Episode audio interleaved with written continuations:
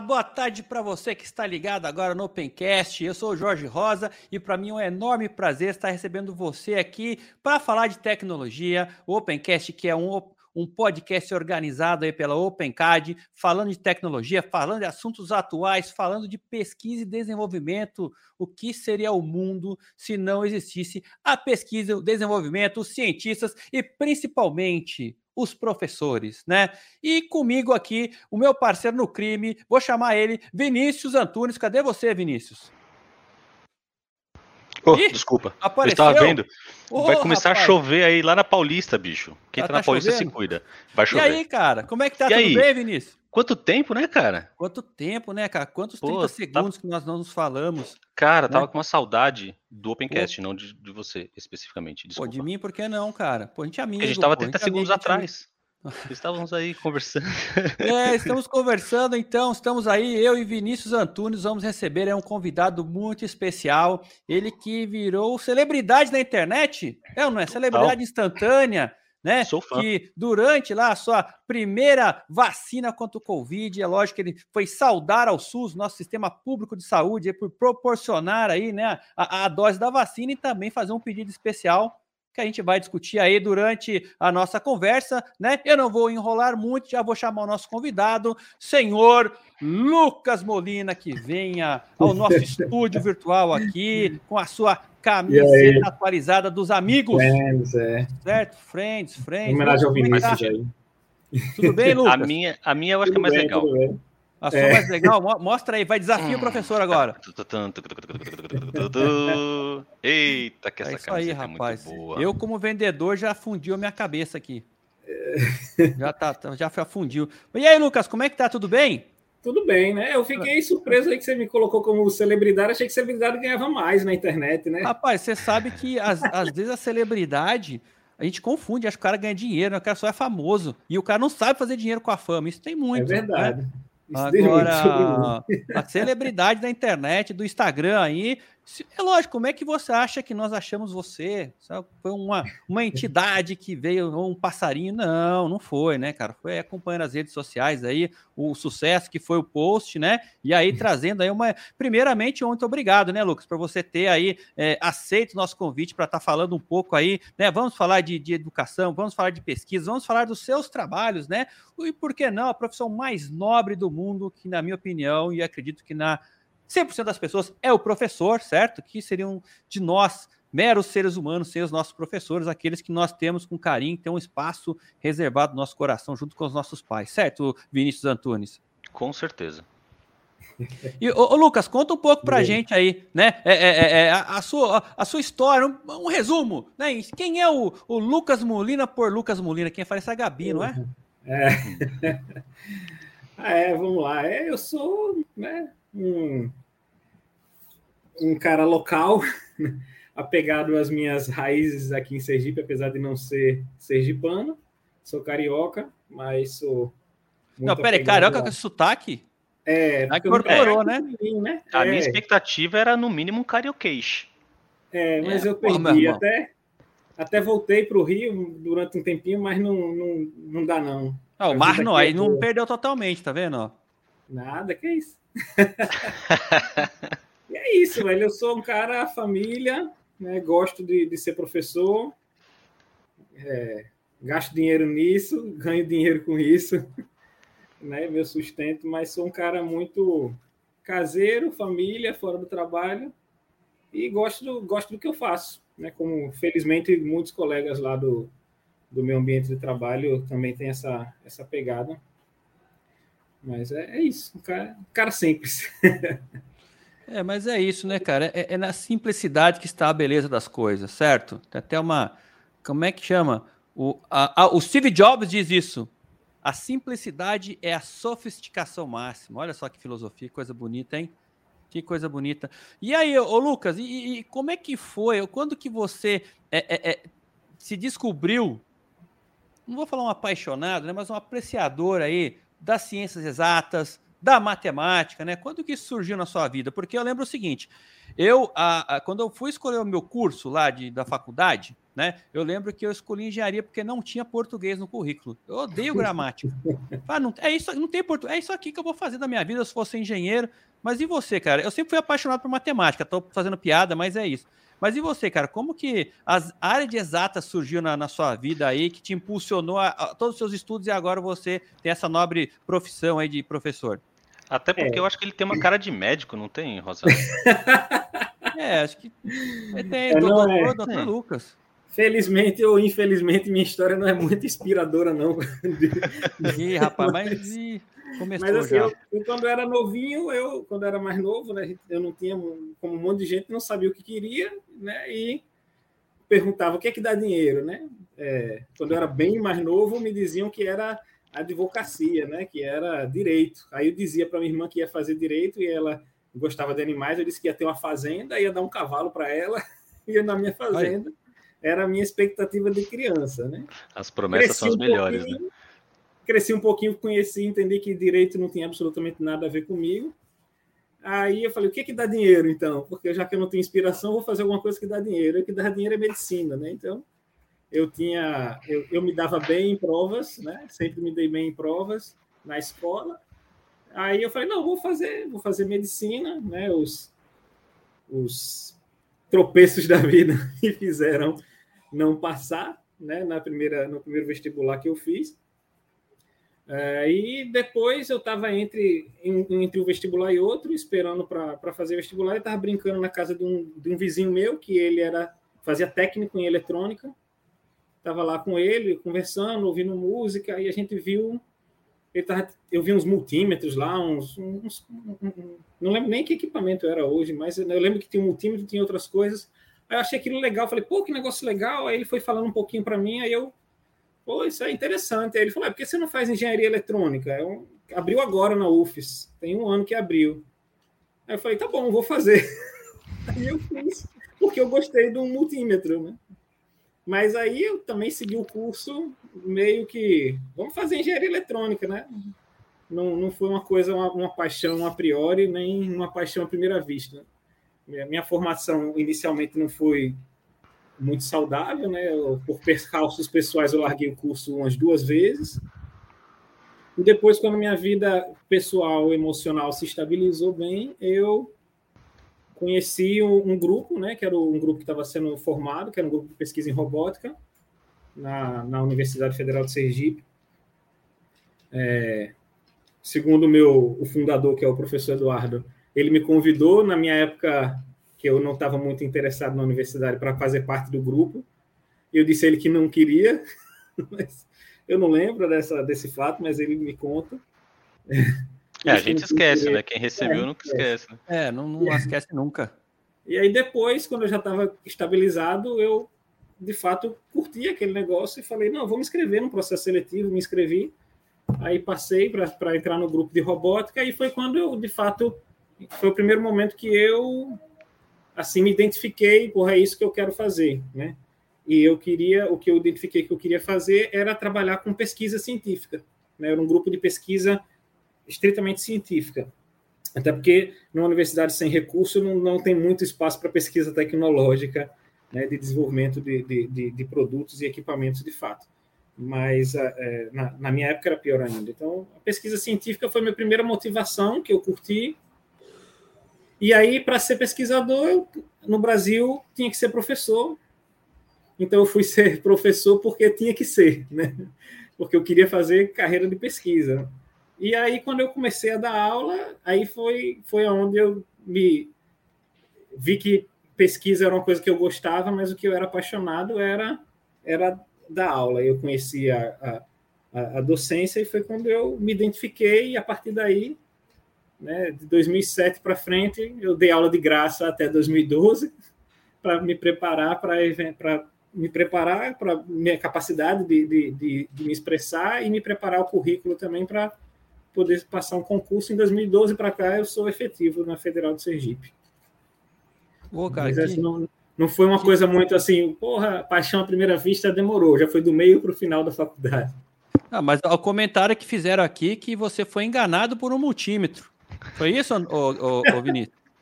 Foi. Eu, é, a primeira coisa que eu pensei, cara, o multímetro enganou o cara. Olha, falou, não, vai fazer engenharia que é super legal. Pô, enganado rapaz, por um não, enganado, enganado, por um multímetro. Aí, aí, eu lembro. Quando você está sem perspectiva nenhuma, quando você, tá, quando você vai fazer medicina porque lhe disseram que dá mais dinheiro, não precisa de muito para lhe, lhe, motivar, entendeu? Achei um multímetro legal, vou fazer engenharia eletrônica, pronto. é, cara, é, é, é, é, engraçado, né? Porque o eletrônico eu sempre gostei desde de moleque, né? Sempre fui muito, gostei muito. Eu, eu assim, desde pequeno já sabia que eu queria fazer, né? E eu lembro que é engraçado quando você começa a estudar, todo mundo acha que você conserta tudo, né? Aí quebra, é. quebrava a televisão, não sei o que. Ah, dá lá pro Jorginho, né? Minha avó, ah, dá pro Jorginho, ele conserta a televisão. E antigamente era aquelas TV tubo, né? Não sei se você lembra. Sim. Aí de, era um tubo, aí dentro tinha um tal de flyback, que, que gerava alta tensão que ia lá pro tubo para sobrecarregar os elétrons lá, que empurrar lá para frente. E eu lembro que um dia, rapaz, eu cheguei lá, e tinha tido uma festa acho, da, da, da, faculdade, e eu tinha deixado a televisão ligada lá, né? E aí, sabe que festa da faculdade, você, né, meu, você toma um pouquinho mais do que o normal, né? Aí eu cheguei, tava meio, meio tonto assim, rapaz. Aí foi sair meio que escorando para as portas, no que eu dou, botatiana, eu toquei no flyback. Toma aquela descarga de alta tensão. Maravilha. Sarei na hora, rapaz. Não sei o que aconteceu. eu fiquei bonzinho. Mas Mais ou menos medicina, então. Aí tá vendo que é, então, cara, eu, bonzinho. Assim. eu podia ter investigado isso, né, cara? De repente teria um produto hoje que é, é resolver o problema da ressaca e acabar Exatamente. com as farmacêuticas, não é isso? Com certeza, com certeza. É isso, que, isso que aconteceu. No, no, no meu caso, o que me fez fazer engenharia foi a Fórmula 1, cara. Eu sempre gostei muito de Fórmula 1. E eu falei, vou fazer engenharia, cara, porque eu vou, vou, eu vou trabalhar no projeto da Williams. Não fui, né? Opção, não quis. Mas, mas continuou é, no virtual na é, Williams. No certo? virtual. Na verdade, não, fui para McLaren, né? Mas McLaren. enfim. É. É. E, Mas, e o, o, Lucas, antes da gente pular aí para a docência, você falou aí da que te chamou a atenção, que você gostou, foi a área de robótica. Ah, eu, particularmente, eu, eu sou fascinado também. O meu trabalho de mestrado foi um, um gerador de trajetória para robô Delta. Eu sempre gostei muito de, de, de robô também, né? E, e, e, aí você, eu gostei de robô, mas o que, que te chamou, cara, atenção na, na, na robótica, assim, né? O que que, o que, que é, é, é o, que, que você. É, é, é, é, aquela coisa que você falou, cara, não é só que é bonito, é pibip, não é o robô do. Não é a, a, a Rose dos Jetsons, né? É, mas é o. É, é, mas é o, a robótica em si que é uma coisa muito mais ampla. O que que te, assim, específico te chamou? Não teve, assim, você, tipo, gost, olhou assim, pô, não, gostei de robô, acho que é isso que eu vou seguir. É, na, como eu disse, na época, a gente, o grupo de, de robótica, e até durante um bom tempo, a gente não tinha sequer robô, né? A gente trabalhava com desenvolvimento de, de sistemas de navegação, com sistemas simulados, mas é, robôs físicos é uma coisa que a gente tinha, uma, tinha não tem, né, uma defasagem é, muito grande em relação ao estado da arte e tecnologia no mundo. Então a gente fala que faz robótica na Federal de Sergipe e, e aí o pessoal já pensa o, o, os robôs da Boston Dynamics lá no andando no laboratório, o robô humanoide jogando né, bola. E não é, tem nada medo. disso. Nosso, nosso, nosso investimento é muito mais baixo e, e, era pior antes, né? Então, mais uma vez, era tinha oportunidade assim. Eu estava voltando a me integrar no curso, voltando a, a me encontrar, buscar, é, encontrar um equilíbrio emocional e, e equilíbrio pro, buscando uma, direção para o meu profissional. E aí teve essa oportunidade e eu me inscrevi por ser um, um, grupo de pesquisa. Era um dos poucos grupos de pesquisa que tinham organizando, que estavam se organizando no, no departamento de engenharia elétrica na época, porque para você ver o nosso curso começou em 2001, o curso de engenharia, departamento de engenharia elétrica, o curso de engenharia eletrônica na UFES. Aí eu estava em 2005, mais ou menos. Então era uma coisa muito inicial, de fato. E aí era um dos primeiros grupos se organizando e eu queria fazer parte daquilo, né? E aí, é, à medida que eu fui, fui me conectando com, com a robótica, eu fui curtindo tanto a parte de construção de hardware, né, fazendo coisas sem ter, sem ter nada, né? Pega motor velho dali, componente velho dali, armenga daqui, armenga de lá. Primeiro robozinho de futebol que a gente fez, a gente pegou as plaquinhas de fenolite, que era uma coisa que a gente tinha bastante. Em vez de fazer placa de circuito, a gente soldou as plaquinhas para fazer a estrutura do robô, né? É. Impressora 3D não era uma coisa que se falava em 2005 ainda.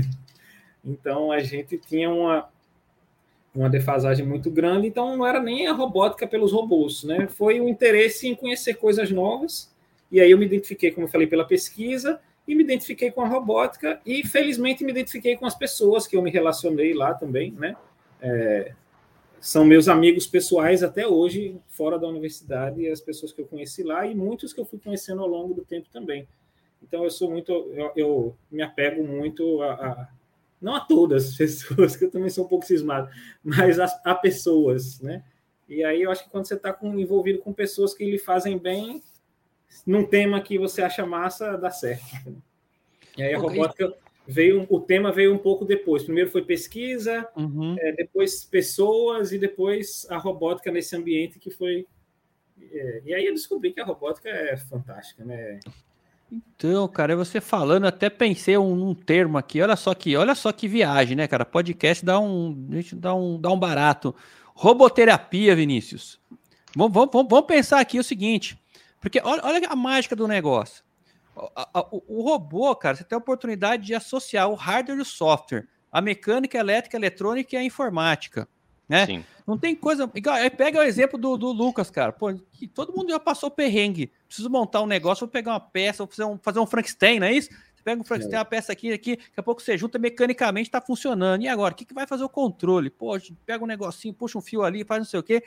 Vamos programar. E aí, quando você programa, cara, e vê o negócio acontecendo fisicamente ali, é um negócio, é uma, é uma sensação totalmente diferente de simulação que você é, faz, ele tá tudo no, virtual, né? Agora o real ali, por mais que o robô. Eu lembro a primeira vez, o primeiro teste que eu fiz no meu algoritmo lá, eu quebrei a, o robô e, a, e o vidro que tinha proteção, sabe?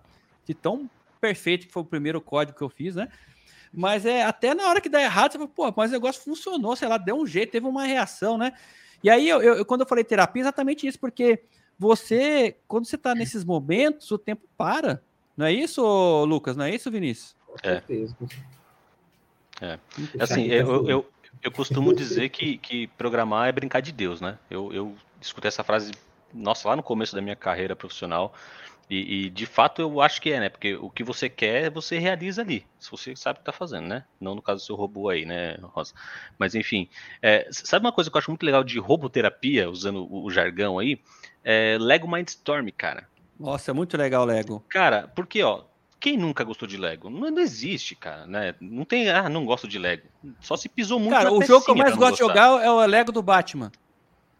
Top, cara. Até o desenho no Netflix já assisti. Não, apaga isso é. daí. Ih, não, é ao vivo. Enfim. É... Mas assim, brincar de Lego é top, né? Porque é a questão de montar, é a criatividade. Aí você pega aquilo, aí tem atuador, tem sensor, tem seguidor de linha, você abre o software, programa lá, faz os bloquinhos lá e, poxa, põe um Lego para rodar. Cara, o Lego Mindstorm para mim é uma roboterapia, cara. Já é muito top. Eu acho sensacional e faz muito sentido isso daí. É, e o Lucas, eu, eu, preciso apresentar o Lucas pro Arnaldo, cara. O Arnaldo, ele é o nosso líder é, da área educacional na Pencad. E ele é voluntário aí, diretor, juiz de vários concursos de robótica, já trabalhou aí até na, na com o pessoal da Lego aí no Brasil, né? O cara, mano, cara, o tiozão, que é o, né, carinhosamente nós o chamamos, né? Ele manja. Agora eu preciso te apresentar esse cara, viu, ô, ô Lucas? Apresenta sim. O, o, o Vinícius falou do, do, do, Mindstorm. Eu acho uma plataforma interessante, mas é, ela. É, a gente enfrenta, enfrenta muito isso, justamente. Ela é inacessível financeiramente é. para muita gente, entendeu? Então, alguma das verdade, linhas de trabalho que a gente tenta, a gente está na universidade pública. Então, a gente tenta sempre direcionar para coisa pública, né? para a escola pública, para as pessoas que têm mais dificuldade de acesso à renda. E, e a gente também não tem renda para fazer essas coisas, então a gente se vira com o que dá, a gente tem alguns apoios de vez em quando, e a gente tem, as nossas iniciativas são sempre na direção de popularizar, né? Então, eu particularmente, quando eu era mais novo, eu não, não tinha um poder aquisitivo para brincar de Lego muito, Lego sempre foi um brinquedo caro, né? Porque é um brinquedo de marca, né? E o Mindstorm, então, menos ainda, né? Eu nunca. também, quando era criança, não tinha o Mindstorm, né? então é pior um pouquinho, porque eu já sou um pouco velho. Hoje Mas eu não o... tenho Lego é... Mindstorm, porque é, é, caro ainda. É muito caro, né? E a gente ah. tem, tem linhas de trabalho da gente lá no grupo, que, que no grupo de robótica, que é justamente tentar levar um pouquinho da robótica para a educação pública, né? E aí a gente trabalha com coisas de baixo custo por dois motivos. Um, porque a gente não tem dinheiro para comprar coisas mais caras, uhum. e outro porque não adianta a gente conseguir fazer no laboratório uma coisa cara se eu não consigo deixar na escola, porque eu, preciso de uma coisa acessível para popularizar. Então, Até, é, até muito poder... legal, mas ele é restrito para quem tem, quem tem condição financeira, né? E aí isso é uma coisa que não é tão legal. O, professor, então deixa eu aproveitar o gancho no comentário da Érica. Um abraço, Érica. A Érica Libana fez o um comentário. Eu sou da época do Playmobil. Lego era muito caro, né? Então vamos juntar o útil ao agradável. Já que o, o, o, o Lego Mindstorm está muito caro, né? E a gente sabe que o Playmobil é mais barato, não podemos criar o Playmobil, Playmobil Mindstorm aí na, na UFS? Né? Pega, o professor é. já tem é. experiência aí com orçamento baixo, ou não é? Vamos, vamos, vamos escalar o, o troço. Fica a dica aí para Playmobil, né? Ué, ué. Não sei se os caras vão curtir esse nome, não, mas a gente pode propor um nome alternativo que não faça referência. Apesar que é. Playmobil não era de bloquinho, Playmobil é uns bonequinhos, cara. Era os bonequinhos, é. é mas não, tinham os carros top, é, né? Só pode, pode, mas pode seguir o mesmo conceito, né? O pessoal Opa. da Playmobil aí. Não sei é, se faz encarte rápido. É, manda Cara, eu acho que Playmobil não. aqui para o pessoal da Playmobil que está acompanhando a gente aí, para a gente desenvolver o Playmobil Mindstorm, rivalizar é. aí com o Lego Mindstorm. O Lego. É, é. é precisa pensar no outro nome criativo. Mindstorm aí já é plágio, né? Não é? É, não, não pode. É, Playmobil. Pode ser Storm Mind, então. É, não, é, é tempestade Mind. mental. Boa, bem criativo. É bem, bem, bem ah, separado. Cara, não é a mesma coisa, velho. É não, diferente. Então, isso que eu tô falando. Então, é, escrever lá, né? né? Pode, ó, registra o domínio é Playmobil Tempestade Mental aí. Aí botei em breve. É, mas o, em construção. O, o, é, em construção, né? E aí, agradecendo aí você que está nos acompanhando aí nesse bate-papo bem legal com o professor Lucas Molina. Eu vi dizer que tem até gente do Líbano, cara. Como que a audiência, ela é overseas, né? Ela vai além das fronteiras. A internet é uma, é uma coisa, né, cara? Boa noite do Líbano. Olha aí. Olha só, cara. Antoine Aad. Olha, parece o Jesus, né, cara? A foto ali no, no né, meio coisa ali. É, Mas que é. legal, hein, cara? Pô, muito, muito obrigado aí por prestigiar o nosso, o nosso, o nosso podcast. E, e, e, e o professor aí, continuando, então, é, é, é, e é um ponto importante que você trouxe, esse de você é, é proporcionar o acesso à tecnologia, né? Esse que nós é uma brincadeira, uma piada, né, do, do, Lego Mindstorm, e realmente não é que não vale tá? Mas é, é, é para poucos, né? Todo mundo tem acesso, principalmente no Brasil. Pode ser que nos Estados Unidos a realidade é outra, né? Então, é, é, a, a, de repente acaba tendo mais acesso, mas a gente realmente enfrenta e muitos talentos deixam de ser desenvolvidos por falta de recurso, né? Muitos estímulos.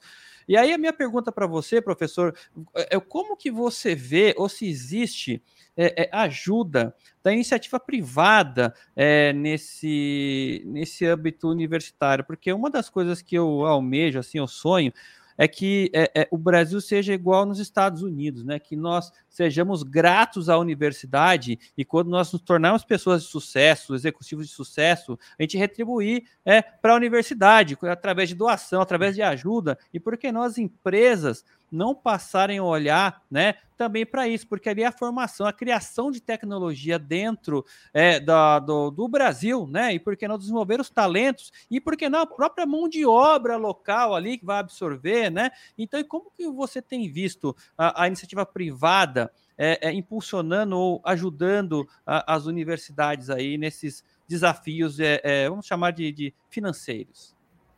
É, existe, existe uma, uma, tenden uma, uma tendência, não, uma forçação de barra pública, né, da gestão pública em geral, para que o, a, o financiamento público venha, comece a vir cada vez mais da iniciativa privada, mas numa direção que eu enxergo como não saudável para a educação em si, né?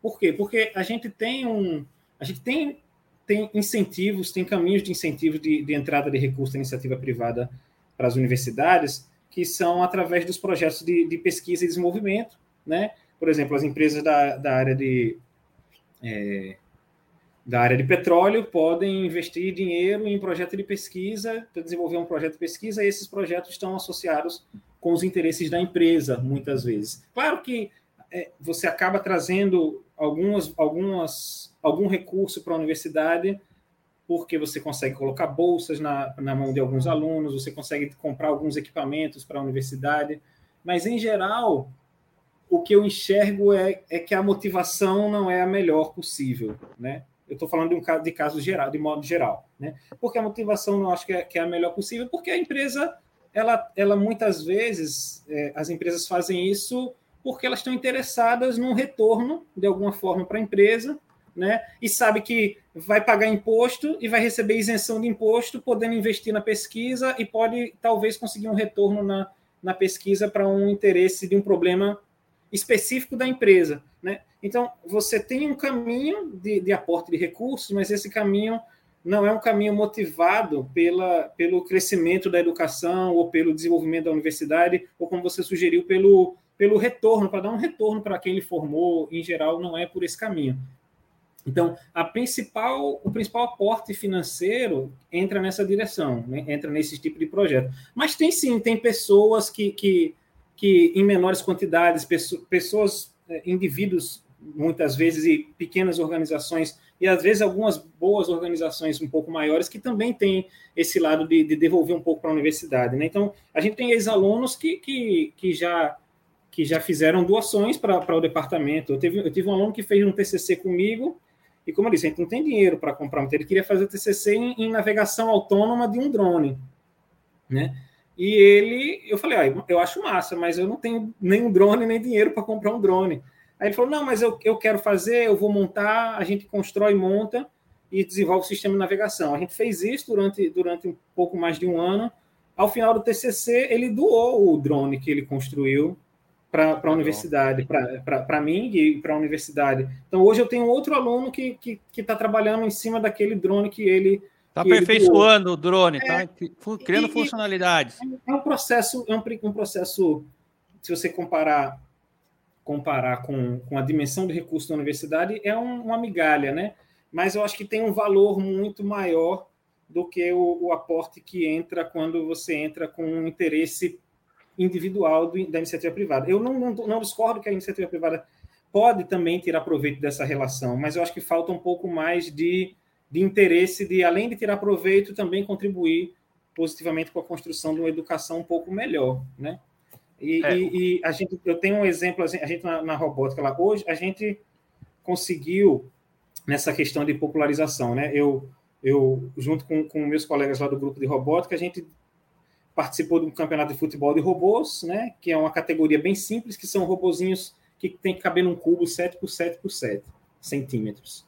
Aí o timezinho de caixinhas, né? E, e essa, esses robôs, eles não, não, não é uma tecnologia complicada, mas mesmo assim, para você comprar bons motores, você comprar bons sensores, para você colocar num robozinho para trabalhar num ambiente tão dinâmico como é o futebol, né, ainda que de robôs, é, não, é, não, não é tão trivial. A gente tentou um projeto e a gente não teve muito sucesso e a gente não tinha muito recurso. Então a gente começou a discutir, não, vamos lá, vamos, vamos fa fazer um projeto que o, a ideia é abrir esse projeto para todo mundo que passou a mesma dificuldade da gente possa usar o nosso projeto como ponto de partida.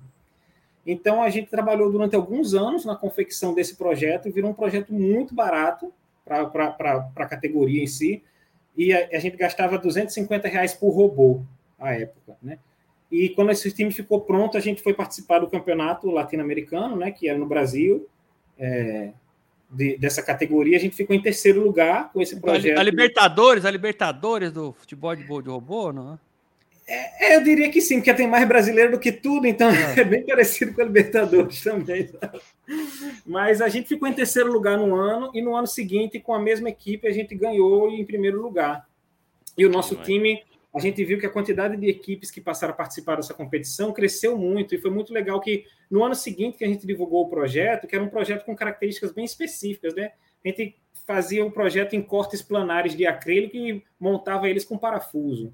Então, a gente viu várias equipes usando essa estratégia, repetindo o projeto da gente em algumas partes, melhorando em outras, e a gente viu que isso trouxe um desenvolvimento para a área. E a gente teve um parceiro que não era uma empresa, que não estava interessado em ganhar nada com isso, que, é, que eu peço até licença para citar o nome, né? Mas não é uma empresa que tem interesse financeiro de vender nada, é uma organização de gestores de TI daqui do estado de Sergipe.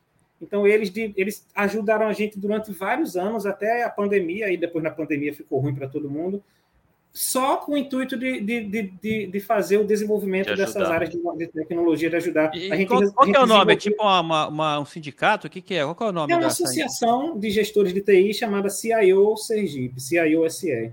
Pessoal, CIO Sergipe, top, hein? Fazer mais. E, e eles é. são parceiros da gente em várias iniciativas de, de robótica. A gente desenvolveu um campeonato de futebol de robô por simulação, justamente para poder incluir os alunos de escola pública que não têm estrutura de hardware. Eles ajudavam a gente na, na construção do evento, na compra de, de medalha e premiação para a galera. Então, eles. E ajudavam sempre de graça, né? A gente, não, a gente nunca devolveu nada para a empresa que não a satisfação de estar tá levando a tecnologia para mais pessoas. Né? É, o, e aí eu, o que eu entendo disso. Então a gente tem iniciações, iniciativas legais, sim. O, o que eu estou entendendo disso que está falando, professor, é, é, justamente esse o ponto, né? É, o que falta, na verdade, é, é uma ação da, da, das empresas em ajudar apenas só por ajudar no desenvolvimento educacional do país, né? E não uma moeda de troca. Né? Então, por exemplo, hoje, é. pelo que eu entendendo, você não vai encontrar uma empresa que vai falar, olha aqui, é, pessoal, vou dar aqui, voltando, Lego Mindstorm para vocês, para vocês aprenderem robótica e tudo mais. Não, tô aqui osciloscópio. Ah, mas por quê? Porque eu quero um projeto que vocês vão ter que usar osciloscópio. Então, é, eu acho que é isso que falta hoje, né, é, do, do, que você está falando, é, nas empresas aqui. Né, é, é, os caras ajudarem por ajudar a desenvolver, de fato, é, alunos ou profissionais melhores para o mercado, que eu acho que é, é um looping isso daí, né, Rosa? É, se, se, você começa a investir na universidade, o cara que vai sair de lá, se ele teve um bom suporte ali, é, é, no background ali das empresas e tudo mais, cara, ele vai voltar para essa empresa e tudo que foi investido, ele vai retornar ali, né? Então talvez falte esse esse esse, esse ponto de vista das é, é empresas aí, né? O que eu vejo, é, isso é uma mudança cultural, né? Isso é. É, vem da base, a mudança cultural, né? Você vê lá o exemplo do americano, a gente às vezes assiste filme americano, você não entende, pô, como é que o cara fica feliz que o bônus dele é uma doação para tal lugar? Pô, queria ganhar, doou, e o cara tá feliz porque a sua, uma doação foi feita no seu nome para tal lugar. Porque é exatamente isso, essa, essa cultura, né, é, de retribuir, né, de você retribuir. Tanto é que é, para você entrar em universidade lá, você tem crédito de, tipo, trabalho social, cara. O que, que você fez para ajudar a comunidade? Vai tipo, vai somando créditos que na hora de você ingressar na universidade, isso leva em conta, mas isso é cultural. Agora vamos, vamos filosofar aqui um pouco, né? Vamos pensar no, no, no sistema. Né? Hoje nós vivemos um mundo capitalista onde as empresas da ativa privada eles não fazem nada se não for ter é, é lucro, ou enfim, né? existem várias iniciativas, mas a, a priori é o lucro, e nós estamos falando de um sistema. Eu não posso usar o sistema a meu favor. O que eu quero dizer com isso, né? E sim, no primeiro momento, vamos é, fazer um ganha-ganha aí, né? Ajuda você a ganhar dinheiro, ajudo, mas no longo prazo né? Porque eu preciso primeiro, é, eu preciso trazer a indústria para dentro, a empresa para dentro da universidade, né? E a empresa tem que querer entrar também. Eu preciso de algum, algum incentivo, né, para trazer. Eu trago, vamos fazer alguma coisa, um projeto, mas depois o negócio começa a tomar uma forma, começa a criar uma relação dentro, né, da universidade, e aí a empresa começa a enxergar a universidade, opa, peraí, cara, é um polo de desenvolvimento de tecnologia, eu não vou mais ser egoísta só para mim, né? Eu vou pensar na minha comunidade. E hoje, eu, é, é, eu tenho certeza, as empresas estão mudando muito o mindset com isso, com mais visão na, na comunidade. Né? Então, hoje, acho. principalmente com, com essa geração nova, né? Lógico, o capitalismo ainda impera, mas o dinheiro não é mais o grande motivador das pessoas, né? Até para trabalhar, né? Então, hoje, muitas empresas atraem os talentos não pelo alto salário, mas pela, pelos seus valores, né? Pela sua até o nome bonito todo mundo fala, propósito, né? Seu propósito, né? O seu que você oferece como, como benefício versus aquele dinheiro que o cara poderia ganhar. Então, é, é, é mais fica aí só, não é para a gente discutir aqui agora, uma reflexão, né? Da gente também é, é, é, é, usar entender o sistema e usar a nosso favor e trazer a iniciativa privada para dentro da universidade. Porque senão, se a gente for ficar esperando que uma empresa ou algum gestor enxerga. Né? Cara, primeiro a mudança cultural da base, a gente já discutiu isso, né? Mas eu preciso estimular também, né? Eu preciso fazer, é. criar mais modelos ganha-ganha. Muita, muita coisa vem Não, de baixo para cima, né? Tem, eu acho que a gente tem muitos modelos. É, o que eu vejo é que falta um pouco a percepção de que, de que esses projetos, em geral, é, são o, o ponto de vista da empresa é muito mais preocupada com o que, que ela vai receber no retorno de volta do que com o que, que ela está contribuindo. Né? É, eu acho que, a, é como eu disse, é uma iniciativa privada, ela tem interesses privados naquilo ali. Então, ela vai, ela vai ocupar pessoal dela para trabalhar com essa, com essa interação com a universidade. Então, ela também está tá, tá, tá cedendo mão de obra dela para esse fim, né? ainda que ela tenha interesse naquilo. Mas o que eu vejo, eu, eu não acho que é errado essa relação de parceria. O que eu vejo é que, do ponto de vista da universidade, das experiências que eu tenho, é uma relação um pouco desbalanceada ainda. Né? Uhum. A gente uhum. tem muito mais preocupação com o que, que eu vou entregar do que com, com o propósito do, da parceria em si como um todo. Né? Porque é, um, o desenvolvimento de projeto científico ele não tem necessariamente a geração de um produto, né? Porque você tem o foco, da, o foco da, do desenvolvimento científico é a geração de conhecimento e não geração de produto, né? E, e essas, essas iterações, em geral, elas estão preocupadas com o resultado final que vai ter uma maior viabilidade de gerar um produto para a empresa, em detrimento de se preocupar com quanto de conhecimento e informação que aquilo gerou para os recursos humanos daquela, daquela instituição. Então, eu acho que, que o, o, o, o caminho de duas vias é o, é o que dá para fazer e é o que a gente tem que fazer, porque é, é o tipo de, de, sociedade que a gente escolheu viver. Não adianta uhum. achar ruim do capitalismo se eu sou feliz com uma porrada de coisa que o capitalismo traz, né? Mas a gente precisa cor, cortar um pouquinho para ajustar um pouquinho mais para o lado da onde a balança está mais fraca. E, e, e os mecanismos para isso são muito difíceis, né? São muito frágeis. É mudando, é mudar a cultura, né? Como, é. como diz o ditado, né? A cultura come a estratégia no café da manhã, não é isso? Então é mudança, mudança cultural e, e pro e, bem e pro mal, né? É, rapaz. Mas o, o, o, o, professor, e com relação, né? Eu estou pensando aqui no, né, no assunto da robótica, porque você deu azar, que é um assunto que eu gosto, né? Mas o. o, o, Ou sorte. É o sorte, né? De repente é um assunto que dá, dá assunto que dá assunto, certo?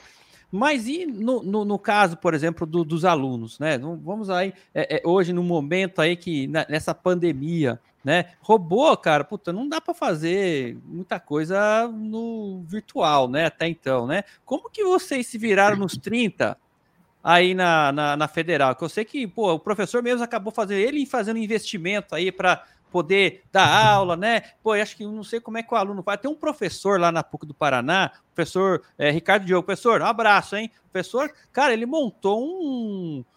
A impressão que eu tive é que ele foi na universidade e pegou todos os equipamentos da universidade e montou na, na expulsou todo mundo da casa e montou tudo lá, porque eu vi até até, na verdade, na sala do professor Anderson Sheikha, até o robô lá na sala, no fundo lá, cara das, porque eles levaram, fizeram aquela movimentação. Um cenário tal, né? bonito. É, e conseguiram lá, enfim, né? O pessoal fazia acesso remoto na, na, na, na, na casa dele e acessar, fazia lá as programações e remotamente, né? O pessoal só ficava lá para ver se o robô não ia quebrar a parede, né? Mas o. E como é que vocês fizeram aí na, em, na, na Federal do Sergipe, professor?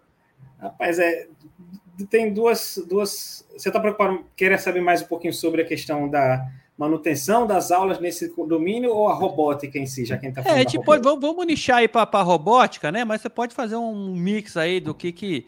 Como é que foram os desafios? É porque é interessante saber, né? É, é. Porque queira ou não queira, o mundo não parou de girar, os alunos não pararam de estudar, o professor não parou de dar aula, né? Só, só se adaptou, né? 30. É, exatamente. Evoluímos, vamos dizer assim, né?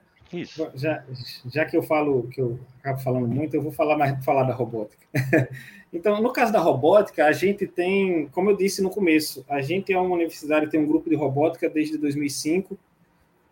A gente tem, tem muito trabalho científico desenvolvido, mas a gente tem pouco trabalho tecnológico desenvolvido, né? Então, você fala, porra, como é que você faz para fazer robótica sem, sem poder ir para a universidade, mexer nos robôs? Então, é, na prática, a gente, a gente trabalha com, com robótica hoje, com desenvolvimento muito mais da parte de formação do conhecimento, desenvolvimento de novas ferramentas para seja para navegação, seja para interação homem-robô. É assim, tudo que dá para a gente desenvolver em robótica, que eu consigo fazer a formação do conhecimento sem a construção do robô, acaba sendo nossa preferência pela nossa incapacidade de adquirir robôs com, com que representem é, um pouco mais próximo o, o estado atual da robótica. Então, é, a gente tem robôs no nosso laboratório, mas são robôs simples. A gente tem um time de futebol do robô, como eu falei, mas são robôs que a gente construiu com, com acesso é, com acesso restrito de recursos. A gente tem robôs manipuladores, né, que são braços mecânicos, mas são protótipos pequenos de mesa.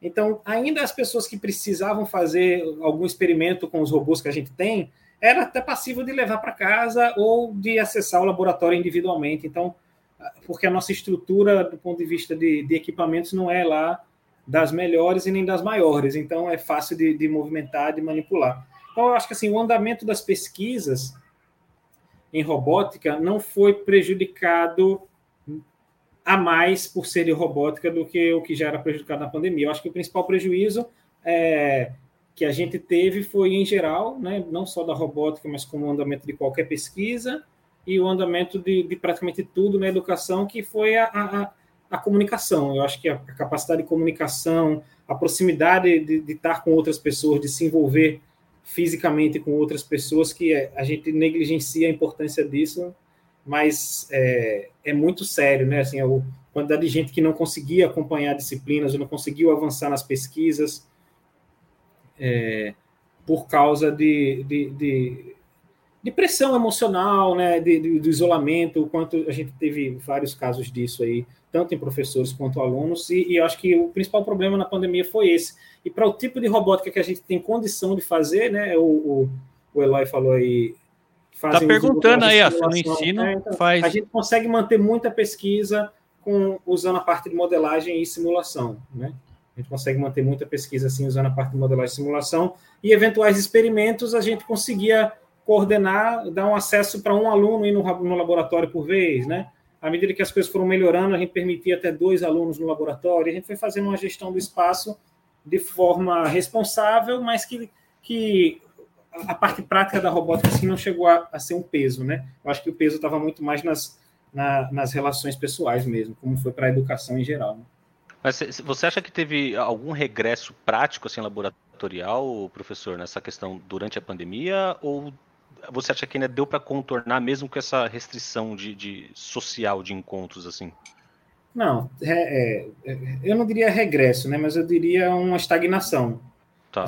Uma estagnação, sim. Eu acho que a gente é, teve muito, muita dificuldade Afetou, né? de fazer as coisas andarem. Algumas propostas que a gente fez, não só de robótica, mas outros tipos de projeto de pesquisa, que envolviam construção e montagem prática, é, em geral não conseguiram avançar, né? Não uhum. conseguiram avançar.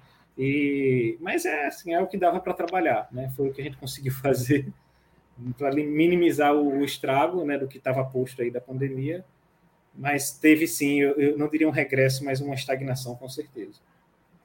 Mas, mas você não enxerga, por exemplo, que é, mesmo uma estagnação, mas áreas como simulação, elas deram uma acelerada, né? Porque quem não tem, como é que é? Para quem está na nem minha testa no interior de São Paulo, né? Para quem está afogando, jacaré é tronco de árvore, certo? Então eu preciso ter um resultado lá, pô. Não tem físico, vai no virtual mesmo, enfim, né? É, Isso tem a ver com o que a Erika está comentando. É, é porque com certeza. O, o, o, o, a simulação, cada vez mais o mundo ele é digital, ele é mais, cada vez mais os, os o mundo físico, ou, ou, os equipamentos, ou enfim, o robô, ele é simulado exaustivamente, o carro, o avião, exaustivamente antes de eu construir o primeiro protótipo. Né? Você não acha que agora, não, não, não só no, no lado acadêmico, tá? mas no, no, no mundo em geral, que a, a, foi um, um, um impulso para a área de simulação e digitalização das coisas?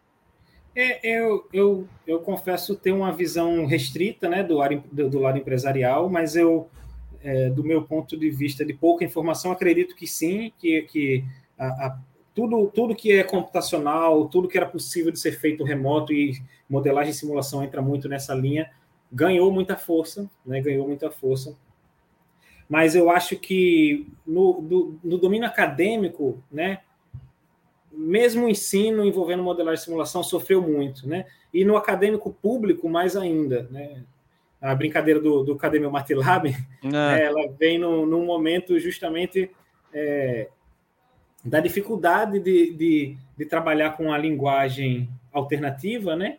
Que eu tentei em 2019 a, a, a aquisição, né? Com a com, com o Michel aí, da, da OpenCard, a gente chegou a fazer uma, reuniões com professores do, do, da UFES, montei planilha com estimativa de alunos que seriam beneficiados para aquisição da licença do, do da, da, CWS, né, da licença para o campus inteiro do MATLAB, e não, não, não tivemos, a resposta da universidade ao começo de 2020 foi, é legal, mas é muito caro, use, use softwares alternativos gratuitos. Né? E, e, esse processo, ele, ele, ele foi, inclusive, ele é, inclusive, é, é danoso você ficar... Danoso no sentido de, de, de retardar o, o, processo de aprendizagem, porque você tem que estar o tempo inteiro se reinventando, de, de, muda de um ambiente, vai para outro ambiente. É, a, a, a, a, linguagem alternativa que a gente teve que migrar, ela, ela, ela é gratuita de fato, mas não, não tem não tem as mesmas capacidades né, que, o, que um MATLAB teria, por exemplo, mas a UFES resolveu não, não, não comprar, né? E a, a, a própria comunicação, como eu disse, dificulta muito. Então, até o ensino, mesmo o ensino de modelagem e simulação, no meu ponto de vista, ele foi muito prejudicado, né? Eu tenho ótimos alunos que eu sei que teriam uma formação na, nas, eu sou professor de modelagem e simulação, né?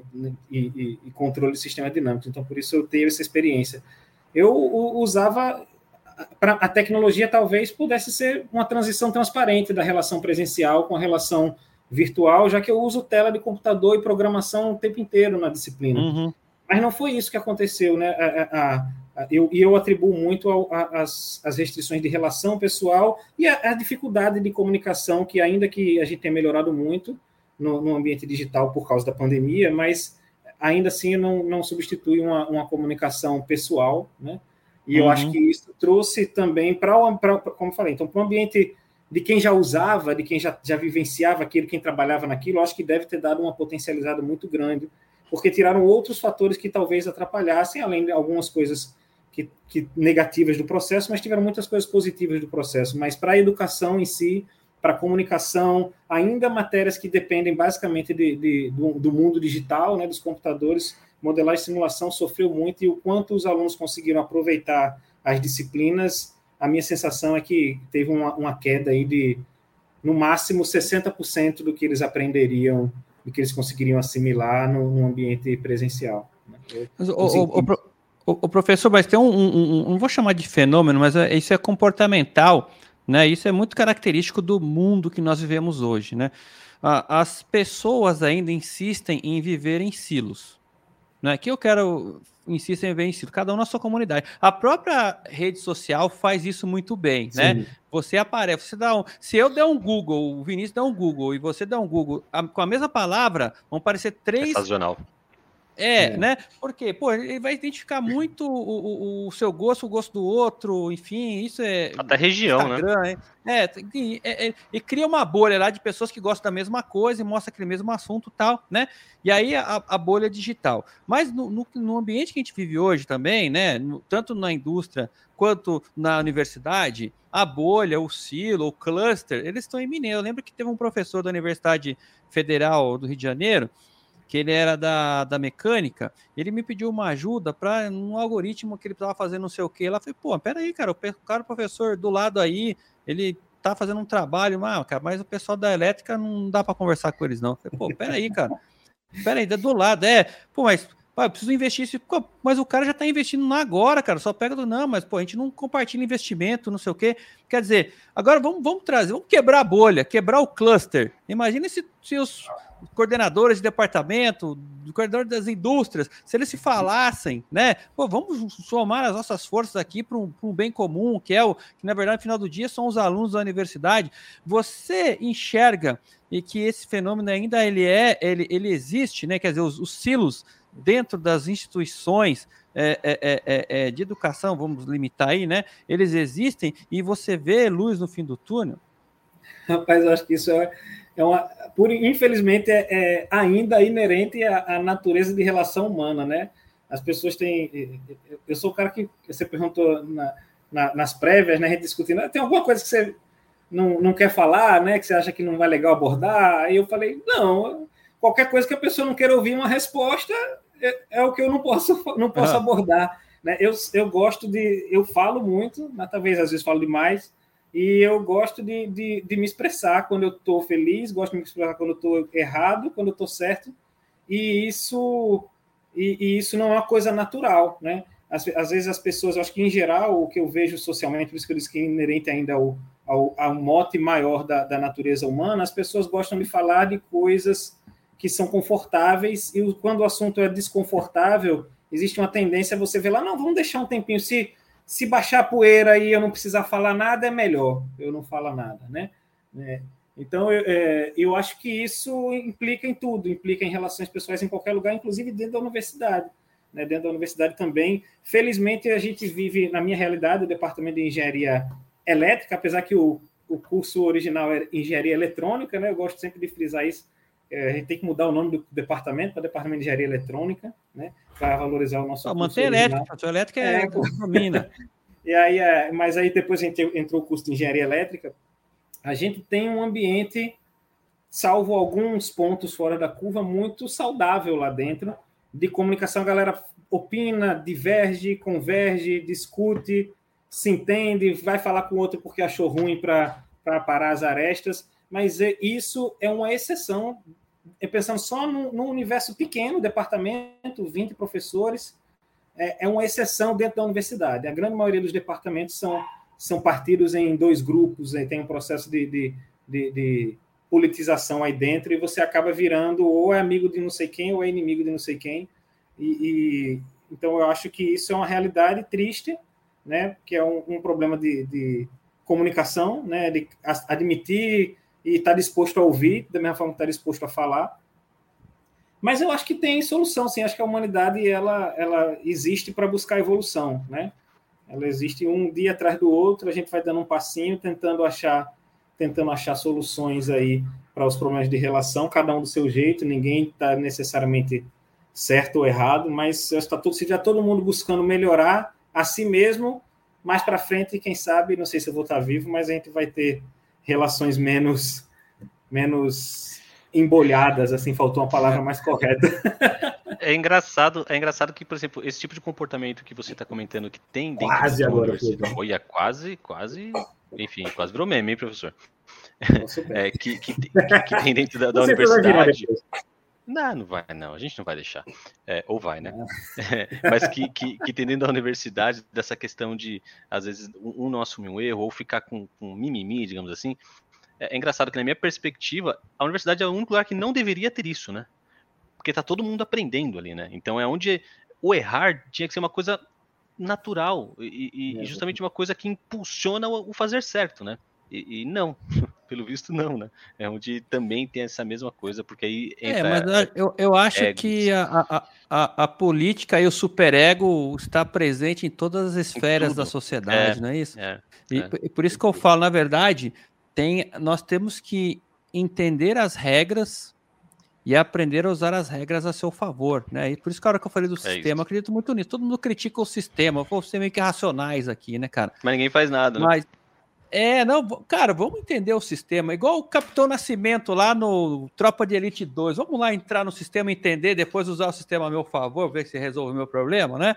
É mais ou menos, mais ou menos por aí. Agora tem uma pergunta o, do Michel aqui, ó. Ele está perguntando qual foi a repercussão daquela foto lá no, no, no da, né, na, dentro da faculdade. O chefe te chamou para falar, meu, tá me comprometendo aqui, cara. Como é que você é. pode compartilhar, né? Ou o pessoal deu risada, enfim, levou na, na esportiva não, aí, porque meu entende chefe, Meu chefe é, meu chefe é apoiador da, da, da aquisição do, do, do MATLAB. Ele é um dos poucos que, que foram para a reunião né, com, com, com, o Michel, buscando é, entender qual era a proposta da, da, da, da OpenCAD, né, no, no sentido do que, que a OpenCAD poderia oferecer com a licença é, uma licença do, do campus, né? O, então, meu chefe é, me apoia aí, né? Nessas brincadeiras. É, o bom é estar tá bonito na foto com o chefe, né, é, né, cara? Não, aí tá tranquilo. O, o chefe acima dele, que é o chefe do, do, do, Centro de Ciências e Tecnologia, também me apoia. Inclusive, falei com ele: olha, porra, os caras. A UFES não tá fazendo nada, mas os caras me chamaram para conversar ao vivo lá. Pô, vamos ver se a gente retorna e consegue comprar esse MATLAB. Aí ele, vamos, tem meu apoio e tal. Mas assim, tem o meu também, viu, compra, professor? A galera que compra não me apoiou, não. então a, a, pergunta foi a, a, como foi a repercussão na universidade. Foi divertido, os alunos curtiram. É, meus alunos é, puxaram a hashtag lá para. Entramos no Trend Topics da UFS. É. Porra nenhuma. Não tem Trend Topics, não. Mas. Mas é, a galera brincou lá, mas assim, a UFES não, não respondeu nada nas redes sociais, né? E a resposta da aquisição, que já tinha sido negada antes da brincadeira com a plaquinha, continua a mesma negação. A negação foi mantida. E, e... eu marquei a UFES agora também, quando foi saiu a notícia do, do Opencast. Eu falei: olha, a UFES não, não comprou, mas o, mas o, o, o, a Opencard comprou a ideia. Vamos ver se eles compram a ideia, né? Eu aí, ó a foto aí, ó. ó. É. Tomando a vacina. Olha lá, e viva o SUS. Cara. Mitou. Viva mitou. o SUS, né? E, e, mas os caras não responderam nem com um, um, coraçãozinho, nem na rede social, né? Então... nem, nem, nem, nem, com, nem, nem um dislike lá. Like, como é que é? Em português, o que, que é, cara? É. Não... É, não sei. Acho. Valeu, valeu, like. Mas assim, valeu com os alunos, a galera brincou. Alguns dias depois, a UFES fez uma postagem, porque o curso de engenharia eletrônica, né? O curso de engenharia eletrônica, não é de engenharia elétrica, o de engenharia eletrônica ficou em quarto lugar né, na, nas universidades do Brasil, no ENAD, e em primeiro lugar do Nordeste, né? E não foi, não foi um resultado isolado, a gente já estava entre os dez primeiros em outros resultados anteriores do ENAD, mesmo com, com na avaliação que a gente recebeu anterior com nota zero de infraestrutura, porque a gente ainda tinha muito pouca coisa na universidade. É, a gente conseguiu ficar entre os 10 e agora com uma melhora um pouco da infraestrutura, pelo menos do ponto de vista de, de prédios, né? já que não tem muita melhora em equipamentos, a gente conseguiu ficar em quarto lugar, em quarto lugar, e aí a galera começou a puxar lá, imagina se tivesse o MATLAB, né, na, na, na, na, postagem da UFES, e a UFES não reagiu muito, mas uma pessoa reagiu e falou, o que é esse MATLAB que todo mundo está falando? Então, assim, a, a compra do MATLAB não, não saiu, não, mas pelo menos o pessoal já está entendendo mais o que é o MATLAB. Então, é alguma contribuição. E, e, olha o comentário aqui do, do, do Oscar Landman, aqui, ó. Se o, o FS já conquistou isso na raça dos professores e alunos, imagina com o MATLAB. Isso vale para todas as ferramentas que são referência e impulsionam a evolução e aprendizado da pesquisa. Certeza, isso o Oscar Landman está mais parecendo o Pablo Escobar aqui, né? Eu acho que de repente chamar ele para a próxima temporada do, do Narcos, o retorno, ressurreição de Pablo Escobar, certo, ô, Vinícius? Não me provoca, bicho. É. Por favor. É, e foi justamente esse moto. A gente puxou lá brincando, falando: imagine se tivesse MATLAB, imagine, e os alunos vieram atrás, né? Aí a, a, a galera puxou a brincadeira, no máximo surgiu o interesse da, de algumas pessoas para entender o que era o MATLAB, mas comprar que é bom nada. É, cara, mas infelizmente, né? Não, não comprou MATLAB. Vamos, vamos, vamos resolver isso aí, professor. Né? Vamos resolver. Vamos graça, resolver, né? Tentando. vamos tentando. Mas eu tenho uma notícia, uma notícia aí para vocês aí, é, é, que estamos chegando aí na reta final do nosso uhum. bate-papo. Passou uma hora, a gente nem viu, né, cara? Nem viu. Ó, vocês arrasaram, ansiosa para o próximo. Érica Libana tá aí nós né? também. Obrigado aí, nós também. Então, é, é muito legal aí, né? É, é, é, professor Lucas Molina, né? O Cadê meu Matilab, professor aí, icônico, né? Celebridade instantânea do Instagram aí, muito legal. É, agradecer aí a sua, a sua participação aí. Eu queria ouvir de você as suas. É, vamos chamar de considerações finais aí, né? O que, que o professor tem a dizer? Você quer saudar o SUS novamente? Eu quero, eu quero, e vou, eu vou aproveitar, pra, já que, que me foi dito aí pelo Bruno que eu podia usar o espacinho no final para fazer uma propaganda, né? Ah, o jabá tem que rolar, né? Eu vou, eu vou fazer uma propaganda, mas é bem na linha do que eu falei que eu acredito como educação pública, né? É, eu vou, eu vou, eu não sei, vou tentar gastar o mínimo de tempo possível, mas é, eu, eu, a gente recebeu recentemente, a gente recebe muito pedido de ajuda, né? Porque a galera fala robótica, um monte de gente pensa, pô, robótica pode me ajudar, e robótica pode ajudar muita gente, né? Mas, como eu falei, a gente produz conhecimento, a gente tem conhecimento, tem informação, mas a gente tem uma dificuldade muito grande de transformar isso em tecnologia, porque esse delta do investimento requer recurso. E a gente tem muito pouca gente interessada em aplicar recurso para ajudar o outro, né?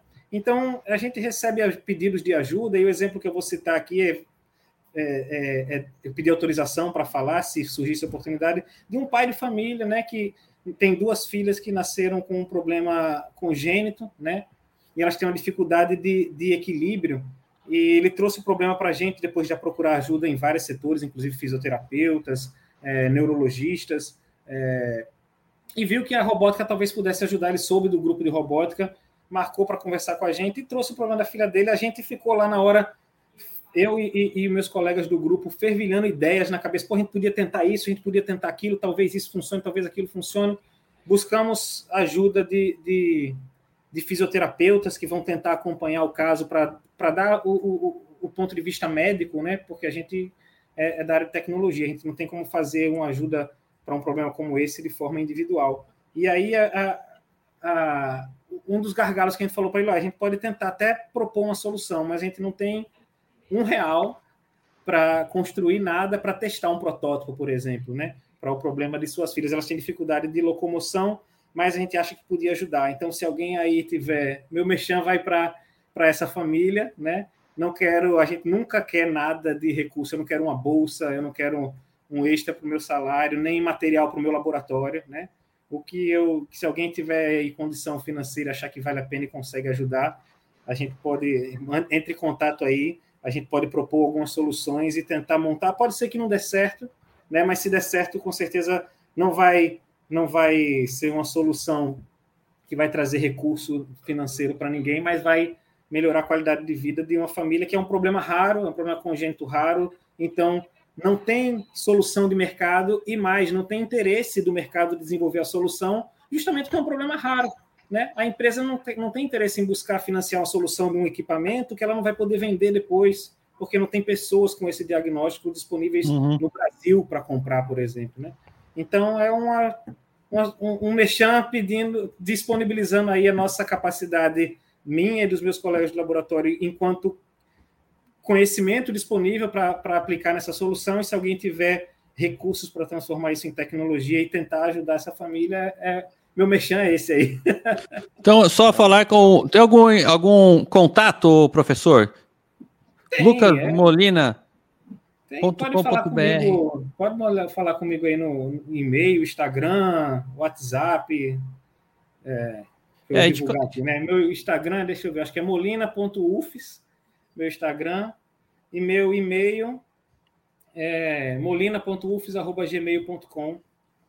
Acho que é esse é o mais fácil, né? Aí, ó, tá aí, ó. Ó o Instagram do professor, arroba molina.ufs. E pode então, conhecer pessoal... o grupo de robótica também lá, né? A uhum. gente tem o Instagram do grupo de robótica. É, acho que é gpr.ufs. Acho, viu? Se alguém, se eu errei aí, me ajudem. Deixa eu olhar aqui no celular. Em... Oh, essa eu vou, eu, vou, eu vou dar uma canja aqui, professor, porque Fala tem uma aí. pergunta do moço do Líbano aqui para você, ó. Fala aí que eu tô vendo se eu tô dando o Instagram certo.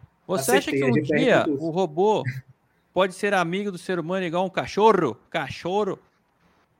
Rapaz, eu acho que pode, né? Se a gente olhasse lá de trás, né? É, o que a gente achava que um robô era capaz de fazer, né? É, tem um videozinho muito interessante da, é, das primeiras aparições de robôs em uma feira industrial, que era uma coisa que hoje em dia nem se encaixa na definição de robô, né? Era uma máquina pré-programada com a sequência de ações bem definida e muito bem controlada para fingir uma iteração. Né? Mas era um robô humanoide, coisa que você não tem ainda hoje disponível de forma final, né, como resultado pronto. Mas aquilo foi, foi um, um impulso para o interesse industrial em investir em robótica, e a robótica cresceu por causa desse desenvolvimento.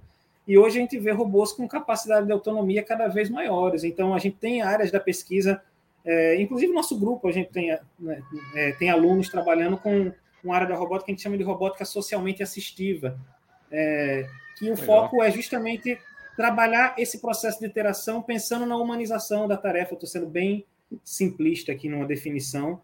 Então, assim, tem muitos ramos da robótica trabalhando em paralelo para construir esse cenário no futuro. É claro que ainda falta muito. Né? A gente, quando você pega um problema grande que você ainda está trabalhando em, em vertentes desacopladas, é porque ainda falta muito para você chegar lá na frente e transformar isso numa solução final. Mas está andando sim, tem muito desenvolvimento. Se você acompanha o desenvolvimento não tecnológico, mas o desenvolvimento, da, o desenvolvimento científico na formação do conhecimento, isso está avançando nessa direção e a gente vai ter sim, com certeza. Né? Só não, não sei se eu vou estar tá vivo, mas vai ter. Eu ah, acho. A Alex é minha, é minha amiga aqui. Então, cara, eu tenho certeza que o robô já é o melhor amigo de muita gente. Pô, o Wilson, que é uma bola, foi o melhor amigo do Tom Hanks por muitos anos. não fazia pouco, não fazia, não fazia nada. nada ficava parado Uma broderagem, né? Entendeu? É verdade. Uma brother, imagina alguém que, que mexe alguma coisa, que fala alguma coisa, né? Então o robô, robô, robô, robô é boa, hein? O robô é o melhor amigo do homem, sim, vai ser um dia, lógico, né? Então, aí, agradecendo então a presença do ilustre professor Lucas Molina, aí agradecendo aí, Oscar Landman, agradecendo a sua, sua presença aí, obrigado por fazer parte da história né, do Opencast aí, dessa tempo, segunda temporada do Opencast. Aí, muito obrigado. E obrigado você com a sua aí que agradecendo você por toda a sua contribuição que você tem dado aí à sociedade, representando hoje os professores do Brasil, né? Aquela a elite, a elite da elite. Professor, é, para mim é a elite da elite, então você São os mestres, se enquadra né? aí na da elite da elite, que seria de nós sem os professores. Então, professor Lucas Molina, muito obrigado, né? E aí vamos aí agora para o final, certo, Vinícius? Você Obrigado, que é meu, meu, grande amigo Vinícius Antunes, é o meu amigo é, no, no crime, você que ficou conosco até agora, né? O meu muito obrigado. Fique conectado aí na OpenCard, fique conectado aí ao Opencast, né? Se inscreva no nosso canal, né? E nos vemos então no próximo Opencast que vai acontecer. Eu não sei, o diretor já tem convidado, segredo, né? Não pode contar, é né? Segredo. É segredo. Nem é segredo. nós sabe. É, tem, é, é, o cara que fica. O diretor, é... Ele, ele, ele, ele, é cheio de, de, de, de, de, Como é que chama, cara? Não é drama. É, suspense, suspense, suspense né? Suspense. Não, que eu não posso falar porque é segredo tal, não sei o quê. Ó, então nos vemos aí no, no próximo Opencast. Que você tenha um ótimo final de semana e você, meu amigo Vinícius Antunes aí, nos vemos daqui a dois minutos, um minuto, 30 segundos, é... assim que cortar a transmissão. Debriefing. Hum, não vai dar tempo de você ter saudade de mim. Não. Debriefing justo? É Beleza? É Pessoal, então, Valeu, obrigado. Pessoal.